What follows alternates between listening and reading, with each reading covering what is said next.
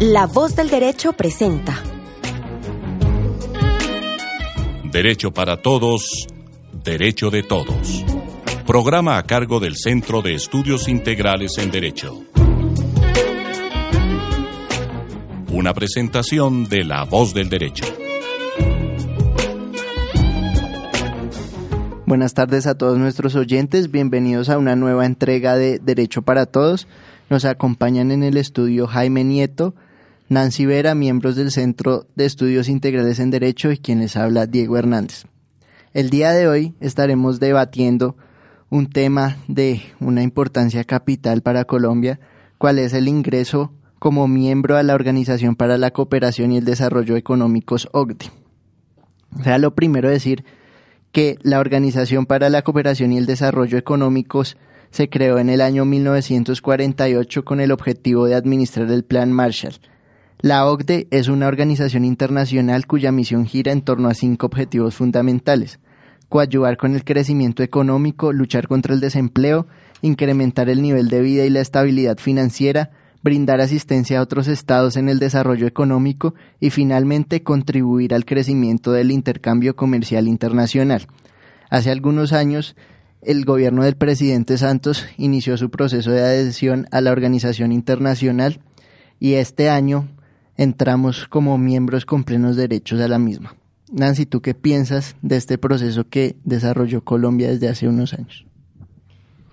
Eh, bueno, buenas tardes a todos nuestros oyentes. Eh, bueno, Diego, yo creo que lo primero que tenemos que entrar a considerar y, digamos, en aras de ofrecer un panorama más claro a nuestros oyentes es eh, que desde el 2013, exactamente, eh, digamos, el Consejo de la OCDE estableció, digamos, empezó a hacer un análisis acerca de la posibilidad de que Colombia ingresara como miembro y hasta este año, el 2018, digamos que se logró ese objetivo. Para poder alcanzar, digamos, eh, esta membresía, por decirlo de alguna forma, Colombia tuvo que realizar modificaciones en diferentes áreas y en diferentes aspectos de acuerdo a, digamos, a un nivel de prelación que le dieron los diferentes comités de la OCDE. Entonces, en específico, hubo 23 temas que estableció que se debían modificar. Digamos que dentro de esos hubo como políticas públicas, eh, agricultura, eh, transporte, digamos, medicamentos, diferentes temas que se establecía que debía desarrollarse una regulación un poco más acorde, digamos, con los objetivos que planteaba la OCDE. digamos que de primera mano pienso que, que eso generó e impulsó muchas regulaciones, pero me parece que fue muy prematura eh, digamos, el ingreso, a pesar de que ya llevaba bastante tiempo y varios años en este proceso, creo que la legislación que se desarrolló, los cambios que se hicieron, pueden llegar a ser, digamos, no tener aplicación y quedar inocuos. Lo mismo que pasó cuando se celebró, el, digamos, el Tratado de Libre Comercio con Estados Unidos. Digamos, se corrió tanto con hacer diferentes regulaciones que no se tuvo en cuenta, en digamos, en realidad la aplicabilidad que estas regulaciones podrían tener y no más bien sacar legislaciones por sacarlas y que quedaran en letra muerta. Entonces, digamos que eh, pienso que fue un poco prematuro. No digo, digamos, per se que sea malo, que de por sí la idea de estar en la OCDE sea mala, pero sí creo que eh, trae diferentes consecuencias que, digamos que entraremos a analizar a lo largo del programa, pero digamos que mi primera eh, impresión es que fue un poco prematuro esto y que em, Colombia tal vez no estaba, digamos, lo suficientemente preparada para ingresar a una organización de este tipo y que las consecuencias tal vez no sean totalmente benéficas como aparentan ser. Bueno, es claro, como le decía el presidente Santos, que de la OCDE hacen parte, digamos que los países líderes en, en prácticas en todos los temas em, que, que, uno pueda tocar, en temas laborales, en temas tributarios y en fin. ¿Usted cree, Jaime, que el, proceso de adhesión fue apresurado, como dice Nancy? Eh, gracias, Diego. Y pues, en primer lugar, un saludo para, para la audiencia y pues gracias por la invitación, claro está. Eh, yo sí creo que es un gran logro y no lo considero eh, para nada apresurado el, el ingreso de, de, o más bien, la aceptación, la, la, aceptación que hace la OCDE para que Colombia haga parte de, de, de sus miembros por varias razones. Eh, creo yo que, que, de pronto la, la, visión que, que, presenta Nancy y que, y que también algunos, algunos medios la han, la han mostrado y es la idea de, de que esto presenta más bien retos más que beneficios, en el sentido de que Colombia tiene muchas falencias y muchas cosas por hacer, eh, que problemas que de pronto otros miembros de la OCDE no tienen. Eh, yo entiendo esa postura, pero pues me aparto, me aparto de esa postura por, por una razón y es que cuando los 23 comités eh, aprueban en sus diferentes áreas, en seguridad, en pensiones, seguridad, inversión, tributos, laborales, eh, el, ingreso de Colombia no lo hacen porque Colombia sea un país perfecto en esos temas, esa no es la idea de los comités, sino para mostrar que se han hecho grandes esfuerzos, que Colombia tiene una institucionalidad, no, en el sentido de un gobierno, sino un, Estado, unas instituciones lo suficientemente fuertes, eh, que demuestran una favorabilidad o, que son favorables, que son paralelas a lo que piensa eh, la OCDE, a, lo que impregna la, la, filosofía y lo que hay detrás en la OCDE. Creo que lo que eso es algo que se veía venir desde hace bastantes años. Colombia ha hecho grandes esfuerzos en materia de infraestructura, en materia de mejorar su sistema tributario, en materia de mejorar su sistema de pensiones. Es muy interesante ver cómo el Comité de, de, Pensiones y, y Salud eh, a pesar de que reconoce grandes falencias que tiene el sistema, también eh, muestra los grandes esfuerzos, los enormes esfuerzos que se ha hecho desde el Estado colombiano para ofrecer un mejor sistema que claro, no estoy diciendo que es perfecto ni, ni que es de pronto completamente justo, pero sí se han hecho grandes avances y es eso, ese es el paso que se ha querido dar. Creo que es un reconocimiento internacional bastante importante que una, una organización como la OCDE esté diciendo eh, reconozco el esfuerzo, reconozco lo que Colombia ha estado haciendo y creo que dicho esfuerzo demuestra que está a la altura de, de, nuestras, de, nuestra, de nuestra forma de ver el mundo, nuestra forma de entender la economía y la política. O sea, ¿usted no cree que haya una consecuencia en esa dicotomía que existe Claro, los comités aprobaron una hoja de ruta, hicieron una serie de recomendaciones a Colombia para que adaptara su, su legislación y su normatividad a, a, lo que ellos han hecho en el marco de la que básicamente son instrumentos de, de derecho blando, que no son vinculantes.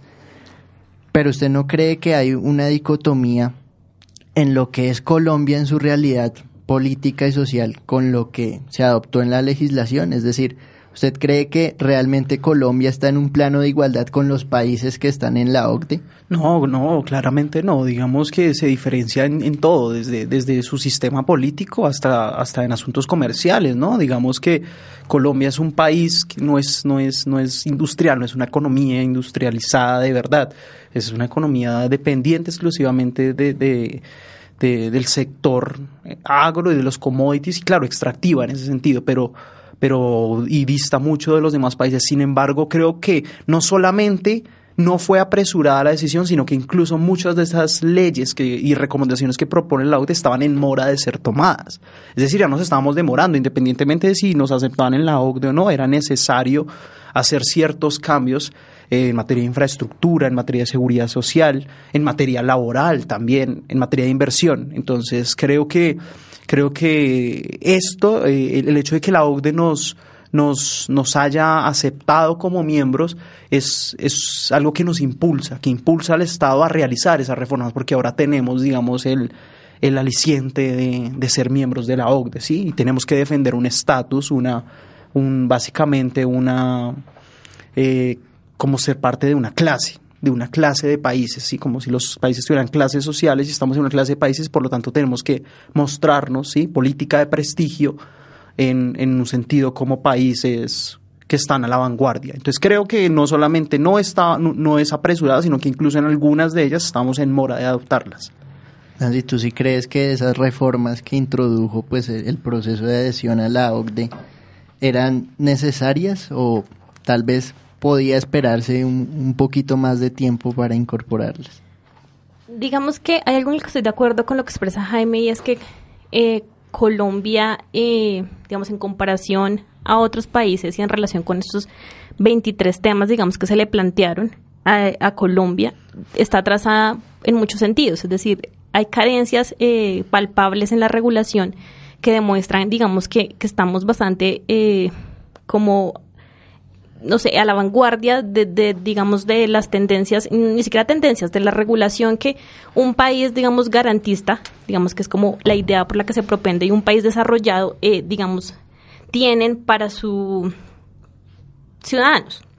Pero, sin embargo, yo considero que, a pesar de que las regulaciones son necesarias y, digamos, en su mayoría son acertadas, pienso que la razón por, las, por la cual se evacuaron fue precisamente por cumplir con un estándar internacional, más no porque el gobierno se planteara a sí mismo que existía la problemática y que era necesario atacarla. Entonces, digamos que salieron, digamos, muchas, muchas regulaciones, lo, digamos, retomando el punto que te decía, eh, que digamos que en este momento, a pesar de que fueron expedidas, en este momento no se conoce realmente cuál es su aplicación. es decir, no, no han Como por ejemplo. Pues, eh, digamos, un ejemplo de eso, en el año 2017, el año pasado, se despidió la ley 1870 eh, que trataba acerca de los conglomerados financieros. Digamos que lo que se buscaba acá era un poco que, eh, digamos, aquellas sociedades o entidades que pertenecían todas, digamos, a, por decirlo, a un conglomerado, digamos, en palabras comunes, eh, se pudiera, digamos, acceder o tuvieran suficiente control por parte de la superintendencia financiera, de, forma que hubiera como un mayor control por parte de ella, las entidades que estaban vigiladas por ella y que no hubiera ningún tipo de obstrucción por encontrar, digamos, dentro de su constitución sociedades como matrices o controlantes que no, no, no fueran objeto de de revisión por parte de la superintendencia. Esta ley, digamos, a pesar de que se expidió en mayo del año pasado, eh, pues hasta el momento digamos que no se ha aplicado. De hecho, creo que hay muchas personas que la conozcan y sepan realmente cuál es la aplicación que tiene esto y para qué se expidió. Entonces, digamos que este tipo, digamos, esto es una muestra de que se crearon demasiadas leyes, expidieron demasiadas leyes en aras de cumplir estándares internacionales sin tener en mente las consecuencias que esto implicaba y realmente que, que esas legislaciones fueran a generar un cambio o tuvieran una significancia en un cambio social y político y económico de la situación colombiana. Entonces yo creo que el problema está en hacer por hacer y, no pensar realmente si eso está contribuyendo o no a Colombia. Bueno, Nancy, pero si me permites, digamos, a mí presentarte ahí un, contraargumento, de, eh, yo creo que tampoco se pueden ver las cosas de forma tan aislada, porque yo también te puedo poner un ejemplo de un avance muy significativo en un sector mucho más sensible, sin tampoco eh, demeritar lo, relativo al sector financiero, claro está y es el, el, en materia de seguridad social y pensiones. Cuando saca el informe, el comité eh, sobre el comité al aceptar a Colombia, dice, oiga, es admirable que hayan aumentado las rentas vitalicias en las AFP en un 300%. 300%. Y eso se hizo gracias a una regulación del gobierno nacional. Es decir, una cantidad enorme de ciudadanos tienen acceso a una pensión vitalicia, ¿cierto? Eh, esto es hasta, hasta que fallezcan, eh, gracias a una regulación expedida por el gobierno en aras de garantizar o de eh, eh, seguirle la, a la, seguir a la sombra de la OCDE. Entonces, sí, claro, pero en todo caso hay todavía mucho, un porcentaje muy grande de la población que sigue sin tener acceso. Claro, es que es lo que estoy diciendo, digo, no estoy diciendo que, que, por el hecho de que estamos en la OCDE, nuestro país está a la misma altura de los demás países, arranqué diciendo eso, obviamente somos muy diferentes y hay mucho trabajo por hacer, pero creo que ingresar a la OCDE nos empuja hacia allá, porque cuando tú estás en un club, pongámoslo por ejemplo, si usted está en un club, en el, en el Nogal o está en un club, sí, usted quiere estar a la altura de los socios, usted está ahí es con el objetivo de, de ser parte de ellos, de ser como ellos. Esto nos va a impulsar precisamente hacia políticas públicas que han demostrado que que, son demasiado favorables y que le pueden servir al país. Claro, hay muchas cosas que hay que hacer. Además, también para presentar otra razón, eh, no creo que todo, todas las políticas, digamos, estén sujetas a, que es que Colombia lo está haciendo porque la OCDE lo está presionando para quedar bien con la OCDE. La semana pasada se dio un ejemplo de, de que no, de que esto no está sucediendo. Y fue que una de las recomendaciones de la OCDE era la creación de, de un regulador convergente para el sector televisión y comunicaciones. El gobierno le tocó retirar retirar el gobierno el proyecto de ley que había presentado porque el ponente para el Congreso no estaba de acuerdo. Es una cuestión también política, no significa que estamos cediendo soberanía ni nada por el estilo. Pues la OCDE es una organización internacional de cooperación, no es de integración. Colombia no le está cediendo la elaboración de sus políticas públicas. La OCDE le hace unas recomendaciones y si nosotros queremos hacer parte de un club que tiene una forma de entender las políticas públicas, pues podemos aceptarlas o no, pero lo más conveniente es es, es, aceptarlas porque son políticas públicas estudiadas, eso no es arbitrario. De hecho, ustedes pueden ver los informes en la página de la UTE sobre Colombia y ellos justifican por qué se requiere tal recomendación, por qué se requiere tal cambio. Eh, Jaime, perdóname, yo discrepo aquí un poco con lo que tú estás diciendo. Digamos, si bien es cierto que como está, plan como está planteada, digamos, una cosa es lo que aparece en el papel y otra cosa es la realidad, como está planteada la OCDE, digamos que es el famoso club de las buenas prácticas y digamos que los estados acuden eh, a esta organización en aras de discutir, de exponer sus puntos de vista, de exponer sus políticas, sus problemáticas y, digamos, llegar a un consenso común de qué forma eh, se solucionan los problemas y, eh, digamos, obtener sugerencias acerca de diferentes estados que han pasado por, digamos, crisis similares o, o, digamos, sugiriendo de qué forma se podría abordar un problema. Digamos que eso es cierto en primera medida.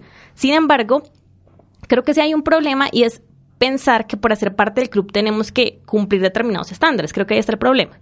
Porque primero Colombia no está, como bien lo has manifestado tú y como bien lo manifestó Diego, a la altura de ninguno, ni, que ni siquiera se puede comparar con México, digamos que es uno de los países latinoamericanos que ya estaba ahí.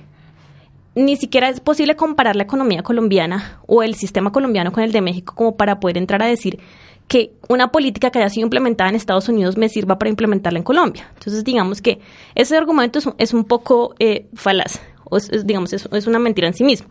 Y, la, digamos, el segundo argumento que tengo para eso es, listo, estamos todos en un club de buenas prácticas, digamos, todos estamos aquí de forma consensual, estamos hablando acerca de lo, de lo que se sugiere, pero también tienes que tener en cuenta que entre esos mismos países hay prácticas que chocan entre sí. Entonces, digamos, por lo menos Colombia en este momento, y que fue uno de los puntos que, digamos, la OCDE todavía resaltó que Colombia no estaba a tono completamente con, digamos, lo que se esperaba, digamos, de, un país que hiciera parte de la OCDE, se refiere al tema de medicamentos. Precisamente porque, digamos que en los últimos años Colombia ha tratado, eh, digamos, por, eh, digamos, diferentes políticas que tiendan a aumentar el POS, a incluir determinados medicamentos, a ampliar el margen de licencias o de patentes de determinados medicamentos, que en las situaciones de, emergencia social económica se permita que se utilicen las patentes. Y Estados Unidos, por el contrario, es un país que quiere, digamos, que su industria eh, farmacéutica esté bastante blindada. Entonces, un país como Estados Unidos, que tiene una industria farmacéutica bastante grande, que Colombia venga a decirles que estamos desarrollando una legislación que tienda digamos, a reducir el costo de las medicinas, que son, digamos, más difíciles de conseguir, a, no sé, pluralizar las medicinas, a aumentar el POS. No va a ser una, digamos, una práctica bien reconocida en la OCDE. Entonces, digamos que al mismo tiempo se vuelve una limitante para Colombia entre decidir tengo que decir entre un margen internacional al que quiero seguirme sometiendo y una práctica internacional, porque digamos que estar en la OCDE también garantiza que Colombia consiga aliados a nivel eh, económico. Entonces tienes que entrar a decidir como país eh, eh, prefiero estar en, cerca de tal país, desarrollar una política económica, un tratado internacional, eh, un tratado de libre comercio, ta, con un país, o prefiero garantizarle a mis ciudadanos esos determinados proyectos que si bien, digamos, no están bien vistos a nivel internacional, son importantes para mi ciudadanía. Entonces, digamos que, que, se vuelve un poco complejo el tema ahí de si la soberanía nos está poniendo en riesgo, porque yo pienso que si es una presión adicional para el gobierno colombiano. Entonces, eh, es, es, es, igual es discutible, no estoy diciendo que eso pase con todos los temas, probablemente habla temas como, no sé, tributario, aranceles, que todos estén de acuerdo, pero claramente hay puntos sensibles que no todos los países estarán de acuerdo y que Colombia tendrá que entrar a decidir, pues, qué va a hacer y de qué forma lo va a manejar, sobre todo por la presión social que va a tener en Colombia de un tema en específico. A mí me parece que la, el ingreso de Colombia a la OCDE obviamente tiene muchas ventajas sobre las cuales hablaremos más adelante, pero sí me parece que en ese afán y en ese proceso de globalización se olvidan de el contexto. Entonces hay que armonizar esa introducción de esas prácticas al contexto colombiano y eso es lo que pasa, que a veces el contexto choca con, con las prácticas que se están adoptando. Le pongo un ejemplo. Eh, los países de la OCDE tienen una tasa de tributación en el impuesto sobre la renta para las sociedades inferior al 30%. Entonces acá todo el mundo enloquece y dice que, que es muy caro y que no sé qué, pero realmente no nos estamos dando cuenta que en el estado en el que está la economía colombiana, tal vez eh, esa tasa inferior que manejan los países de la OCDE no funciona en este momento, sino que necesitamos una tasa superior para recaudar más ingresos. Y pasa en, en, en muchos sentidos. En algunos Colombia ha dicho no, por ejemplo, en, el, en, los temas de seguridad social, porque la OCDE siempre dijo a lo largo de todo el proceso que había que hacer una reforma pensional y había que aumentar la edad eh, para poderse pensionar.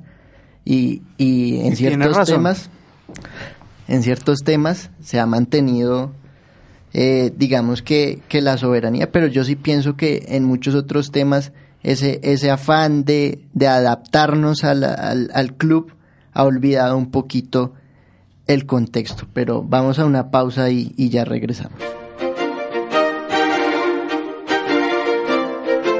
En La Voz del Derecho, una programación especializada. Información veraz, objetiva, imparcial. Debates, análisis, crítica, verificación. Lo que pasa en Colombia y en el mundo examinado y confrontado bajo perspectivas diferentes, con sentido democrático y con respeto. La voz del derecho. Radio en profundidad.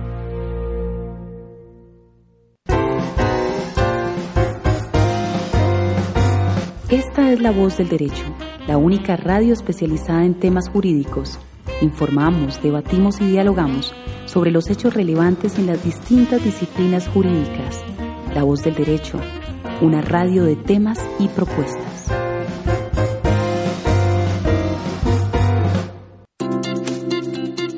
La voz del derecho, radio especializada, llega a todas partes por distintos conductos en la era de la tecnología.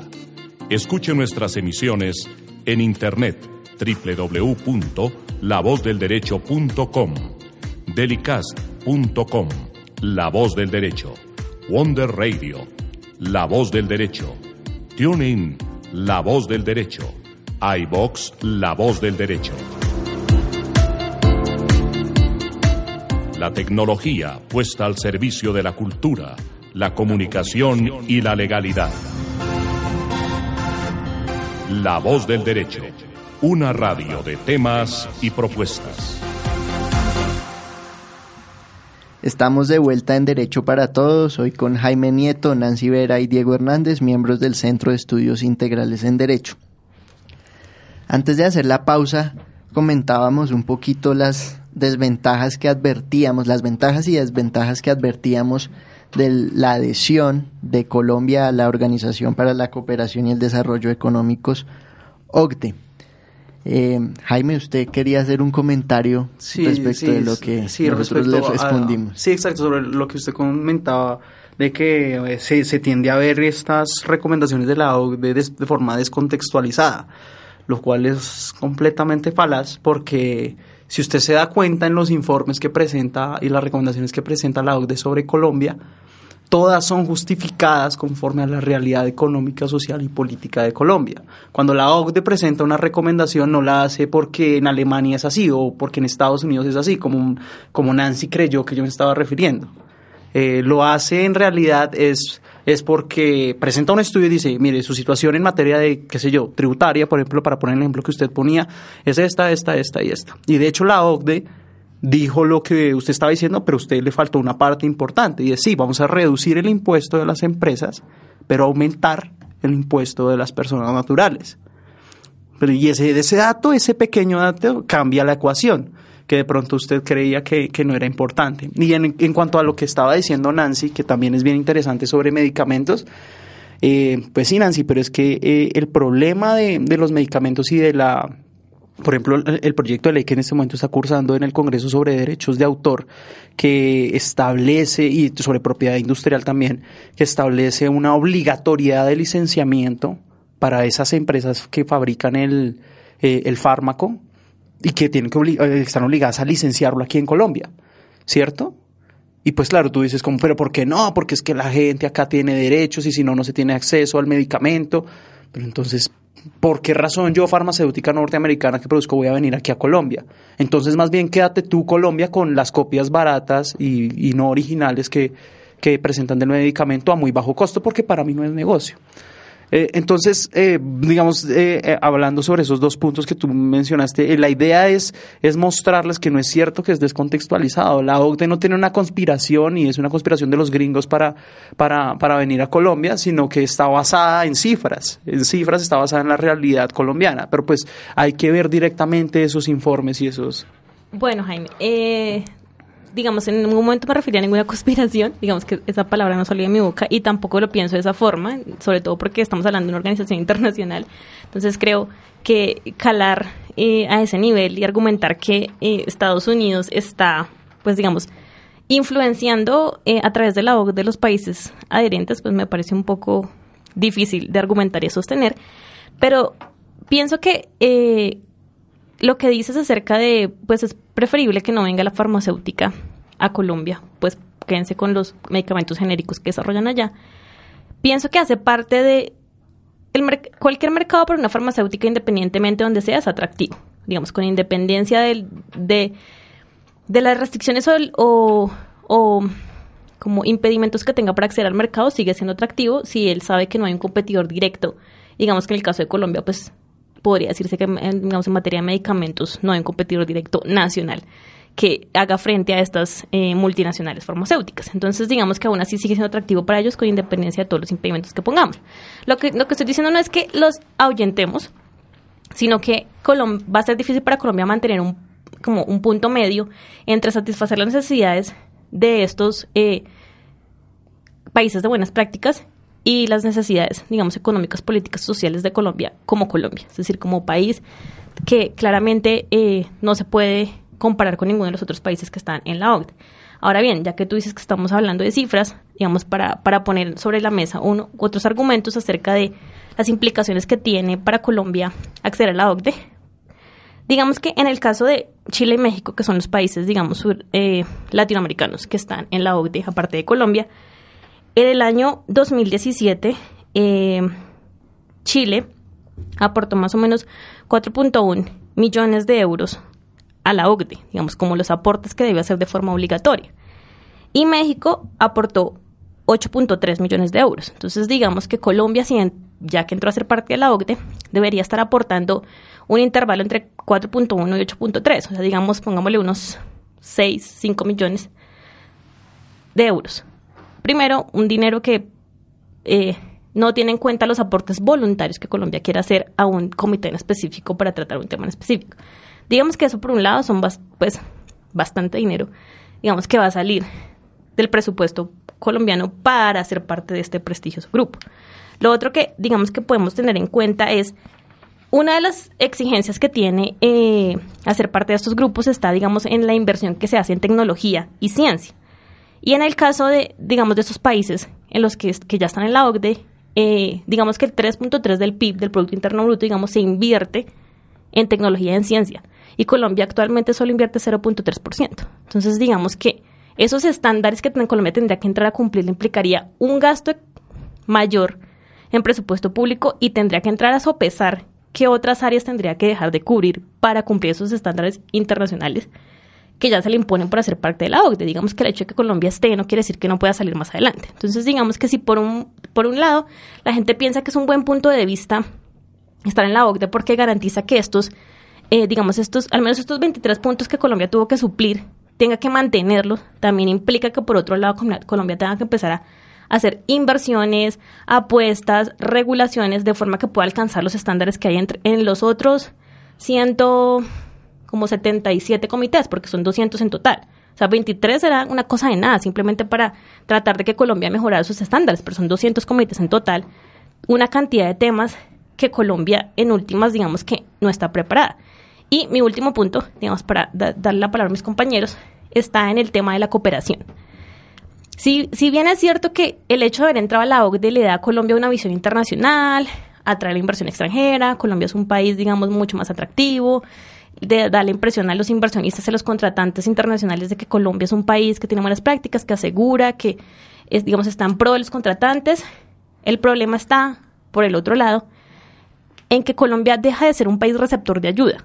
O sea, si Colombia entra a la OCDE, quiere decir porque es un país cooperante y deja de recibir ayuda. Entonces, digamos que Colombia, como un país que recibe, digamos, tiene un, capital, digamos, medio de ingresos, digamos medio, pues por no decir que bajo, va a tener que entrar a ayudar a otros países que tengan problemas económicos porque es un país cooperante, no un país que va a recibir ayuda.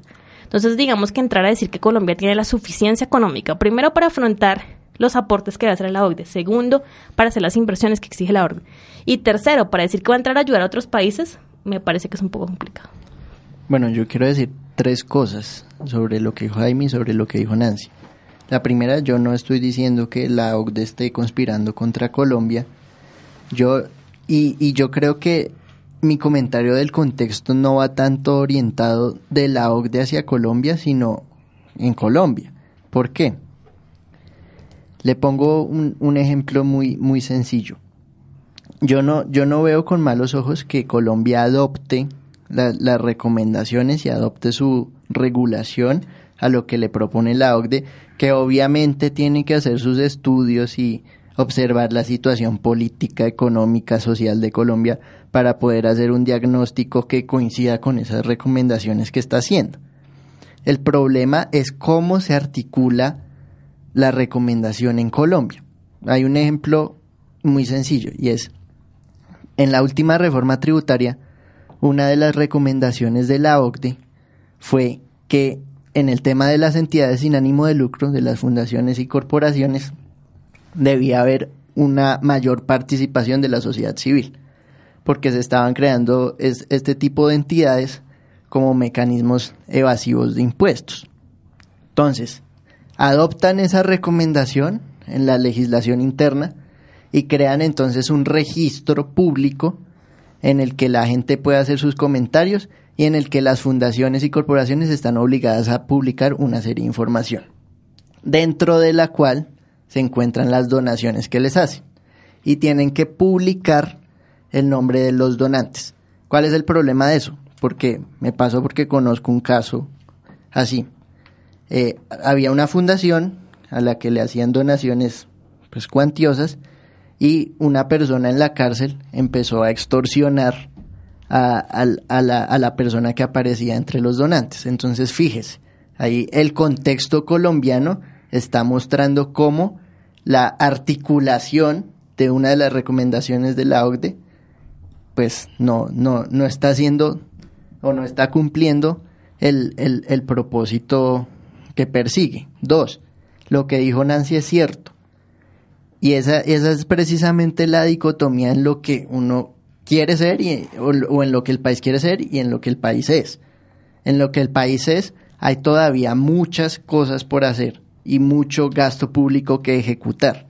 Entonces entra la, la disyuntiva entre le voy a meter plata a una organización internacional siendo que tengo que atender muchas cosas a nivel interno. Yo creo que los oyentes conocen el déficit, por ejemplo, en, educación superior, el tema del, del, sistema de salud en Colombia, que es pues desastroso. Entonces ese tipo de cosas también tienen que ser consideradas. Y tres, en eso sí no estoy de acuerdo con Nancy, es que yo no creo que el ingreso a la OCDE per se vaya a significar que Colombia deje de percibir recursos o ayudas de en el marco de otras organizaciones o en el marco de convenios bilaterales con otros países. Yo, yo creo que son cosas diferentes. No, yo, yo estoy de acuerdo en lo que ustedes dicen en el, sentido de que eh, la OCDE no es una panacea que, da las respuestas a, a, todo y que ya con la OCDE entonces ahora sí somos un país desarrollado y todo es perfecto. Hay mucho por hacer y claro que va a ser difícil articularlos. Yo no, yo no niego que existen discrepancias eh, entre, entre, digamos, la realidad y, y las propuestas y recomendaciones de la OCDE. Sin embargo, eh, considero que eh, no es cierto, y eso era lo que estaba, lo que estaba intentando decir, que, que, las propuestas de la OCDE son descontextualizadas o, que no reconocen la realidad. Claro, lo que pasa es que acá juegan diferentes intereses, intereses políticos, intereses económicos de carácter doméstico, que entran a jugar, que digamos son ajenos un poco a, la recomendación en sí misma considerada. Pero que son importantes a la larga. Claro que sí, claro que sí. Y desarrollar la recomendación. Claro que sí. Ese es el punto. Pero entonces es un problema más de Colombia, no de la OCDE, Y, bueno, eh, dos cosas que quería decir en cuanto al gasto presupuestal que le implica, que le va a implicar a Colombia. Eh, Nancy, yo, yo no, no conozco la cifra que tú has dicho, pero pues lo que sí sé y lo que sí se le debe decir a la audiencia es que la participación o el presupuesto que debe aportar cada uno de los países miembros es, es, es proporcional. ¿Proporcional a qué? Eso se determina en virtud eh, se, se fija anualmente y en virtud del crecimiento de la economía del país. Tú utilizaste el ejemplo de México y el ejemplo de Chile, si no estoy mal, para, para, para determinar eso, pero tienes que tener en cuenta que, digamos, el, el, el 1% de crecimiento en, en México no es el mismo 1% de crecimiento en Colombia, porque son economías distintas de tamaño diferente. En el fondo es lo mismo porque va a significar que Colombia va a tener que poner plata. Claro, pues claro, como, en toda organización internacional en la que Colombia es parte, Colombia le tiene que, tiene que poner plata en la OEA, tiene que poner plata en la ONU, en todas las organizaciones internacionales de cooperación o de integración tiene que poner plata, porque si no, entonces, ¿cómo vive la organización internacional? ¿Cómo trabaja? Pues es obvio que tiene que poner plata, es que nadie está diciendo que no. Ahora, eh, hay que también ver el lado positivo de, de, de los beneficios. Ah, ah bueno, pero antes, antes que eso, pues lo que dice Diego es cierto, ¿no? Eh, que tú hagas parte de, de, la OCDE no significa que tú ya no tienes acceso, digamos, a, a los recursos del Fondo Monetario Internacional en caso de déficit o al Banco Mundial en caso de eh, en caso eh, en el caso del Fondo Monetario Internacional que, que los, los préstamos se hacen en, en situaciones de déficit estructural y el Banco Mundial que se hacen es para proyectos de desarrollo. Tú tienes acceso, vamos, cuando cumple los requisitos de cada uno de los de los organismos internacionales, sí, y a otro tipo de recursos. Y a otro tipo, sí. la, semana pasada, al tiempo que, que se hacía público lo de la adhesión a la OCDE, la Unión Europea se comprometió a girar unos fondos para el posconflicto. Eh, por eso, permíteme hacer una aclaración. Tal vez no fui lo suficientemente clara sobre este punto. Si bien es cierto que Colombia va a seguir recibiendo ayudas respecto de ciertos temas, como son conflicto armado, reparación de víctimas, como para hacer un ejemplo, porque son puntos cruciales que se han considerado que en la historia colombiana, digamos, deben, eh, digamos, recibir ayuda internacional y cooperación. Pero sobre otros puntos, al ser Colombia, digamos, un, país de renta media, digamos, van a ser, y es considerado socio de, digamos, de la miembro de la OCDE, digamos que muchos, digamos, muchos de estos tipos de ayudas no me refiero necesariamente a al Fondo Monetario, ni que haya una crisis, ni que no vayan a haber, digamos que si necesita eh, eh, un préstamo no lo vayan a hacer, no me refiero a ese tipo de ayudas, pero las pongo en otro plano diferente. Supongamos yo como estudiante colombiana quiero aplicar una beca en el exterior. Como colombiana antes de la OCDE era probable que la beca fuera mayor que como colombiana después de la OCDE, porque claramente el país se considera que tiene un estándar mayor y en ese sentido, pues digamos que los países con un estándar mayor, pues digamos no tienen los mismos beneficios que los países que están en vía de desarrollo. Entonces, digamos que en ese sentido, en materia de educación, eso cierra, al menos en materia de educación, en el exterior cierra muchas puertas para, para los futuros estudiantes, digamos, que quieran acceder a créditos, teniendo en cuenta que, que Colombia, pues es considerado un país ya, digamos,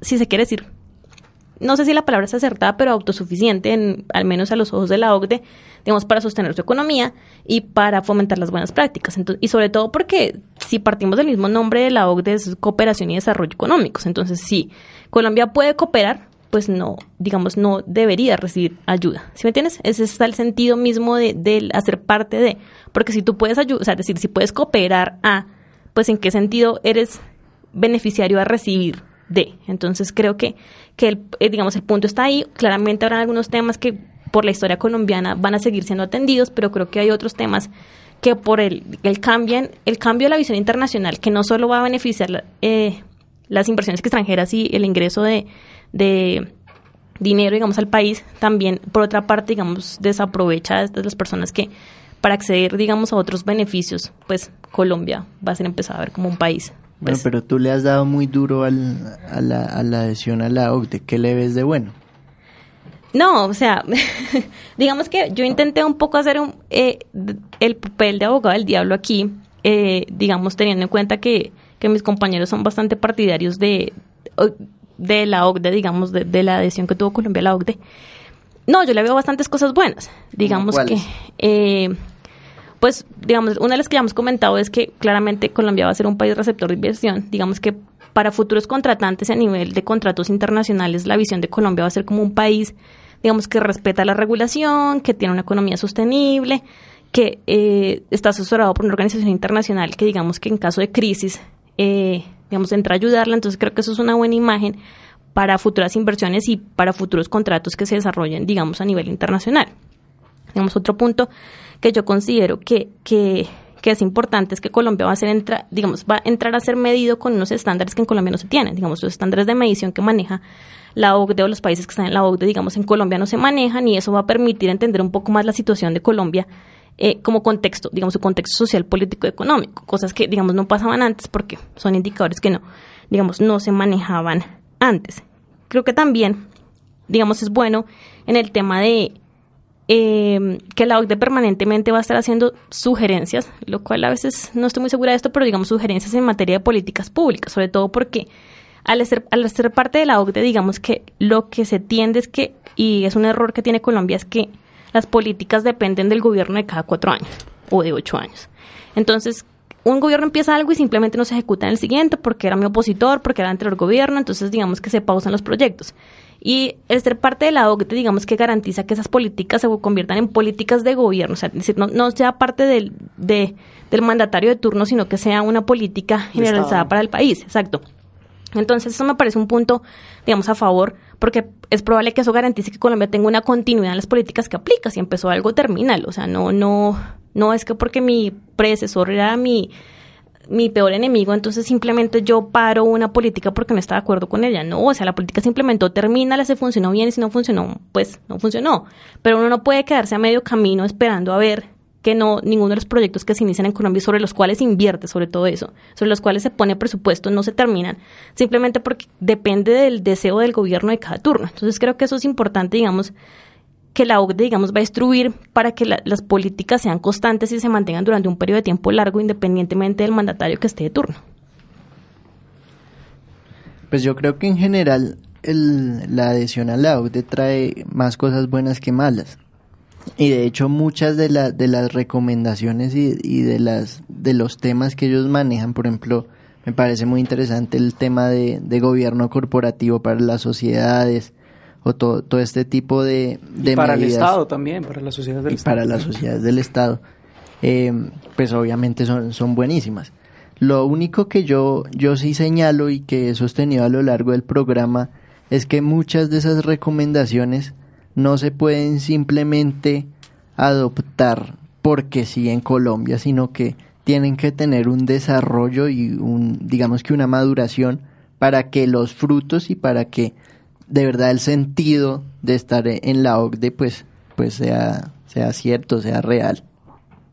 Sí, yo, yo, yo creo que en ese sentido sí, sí, sí estaría de acuerdo con ustedes que en ciertos puntos hay hay que ver, digamos, determinante, eh, hay que es determinante ver el contexto eh, y tratar de, de, sopesar los diferentes, los diferentes eh, actores que actúan en, en materia, digamos, económica, social y política en el país a quiénes se va a afectar con eso, qué va a pasar con esos afectados, cómo se va a retribuir de alguna forma, porque pues genera ventajas y desventajas en varios sectores. Cierta política puede hacerlo, ¿cierto? Y creo que en ese sentido pues estoy completamente de acuerdo con ustedes y, eh, en que el trasplante que se haga de esas regulaciones no puede ser simplemente un copy-paste de, de lo que dijo el informe de, de, de, la OCDE y simplemente poner el informe en una ley y ya, porque pues eh, claramente, digamos, eh, creo que sí nos ha enseñado algo, eh, eh, pues nos ha enseñado algo la historia jurídica, eh, es que eso nunca ha funcionado en el país y que pues hay que tener en cuenta las circunstancias particulares que rodean a Colombia. Pero pues en general también estoy de acuerdo en que la entrada a la OCDE es, es genera, aparte de todos los beneficios que han nombrado ustedes, eh, si me permiten decir dos, dos, dos sencillos, es primero que, que nos pone en un, en, un escenario de confianza, tanto internacional como en materia doméstica, ¿sí? Eh, le da un aire al país de que las cosas van bien. Y, y, y eso es importante, eso va a, tener efectos económicos muy, muy grandes. Eh, y segundo, pues en materia internacional, porque va a permitir que sea más fácil la transacción con, con los países, la negociación de acuerdos comerciales, de acuerdos de inversión, ahora va a ser mucho más sencilla y eso le abre las puertas a Colombia en el mundo. Entonces, creo que es muy bueno eso. Bueno, lo cierto es que ese proceso tiene muchas cosas positivas y todavía quedarán muchas por hacer. Hay que ver cómo le va en el Congreso ahora que presente. Pues yo no creo que, que pero pues uno nunca sabe, ¿no? Pues yo creo que hay que ver también cómo lo asume el nuevo gobierno, ¿sabes? Porque digamos que eso se dio en el último periodo de Juan Manuel Santos y es probable que, que el nuevo mandatario considere que no fue una y como eso es a, y como eso es a, discreción del, del gobernante de turno, pues por ejemplo, si ganara un, digamos en caso de que ganara Petro, uno no sabe si está interesado o no en eso. O que ganara Duque siendo o que opositor, siendo opositor, claro que sí. Depende también eso. Sí, digamos que ya hay intereses contrapuestos, entonces eso depende mucho del mandatario de turno. Yo sigo pensando que, que fue un poco prematuro, pero pues ya que estamos en, pues en este marco afrontarlo, que, que Colombia, pues digamos, aproveche lo mejor que se pueda de esta organización, que que obtenga, digamos, las mejores experiencias y, y, las mejores prácticas. Igual también es un espacio para hacer alianzas, digamos, con países que, que puedan tener intereses similares con ellos y, digamos,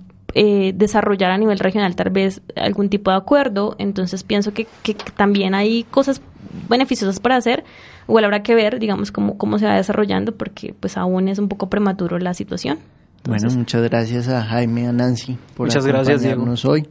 a nuestros oyentes no olviden seguirnos en redes sociales, en Facebook Centro de Estudios Integrales en Derecho CEIT y en Twitter arroba Centro CEIT. Nos encontramos en una próxima entrega de Derecho para Todos.